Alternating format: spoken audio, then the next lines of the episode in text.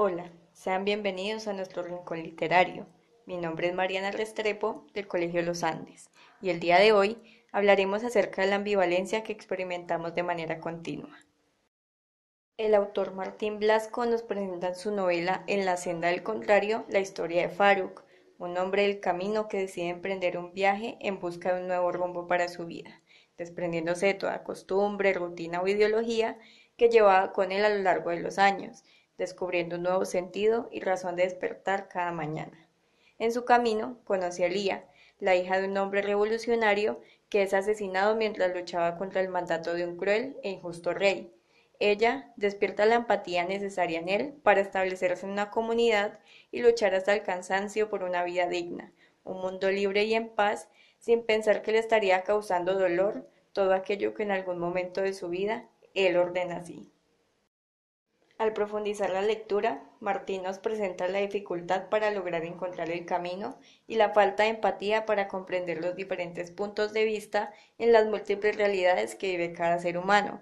Además, nos muestra cómo las interacciones con las personas condicionan nuestros comportamientos, ya que al ser permeables estamos abiertos a que el entorno genere cambios en nosotros.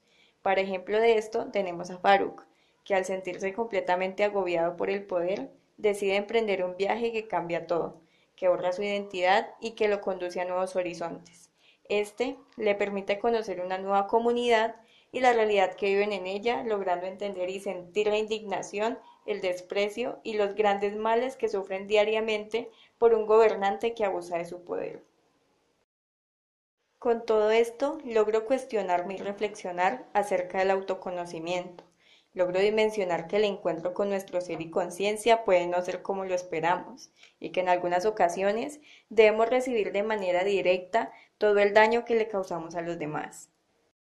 Y esto es lo mágico de los libros, poder disfrutar y analizar cada palabra que en ellos se diga.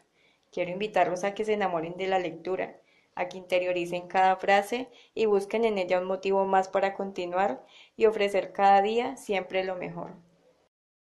Espero que les haya gustado. Les agradezco infinitamente por haberme escuchado y esperaré con ansias un nuevo momento para que compartamos y disfrutemos lo mágico de todas las historias.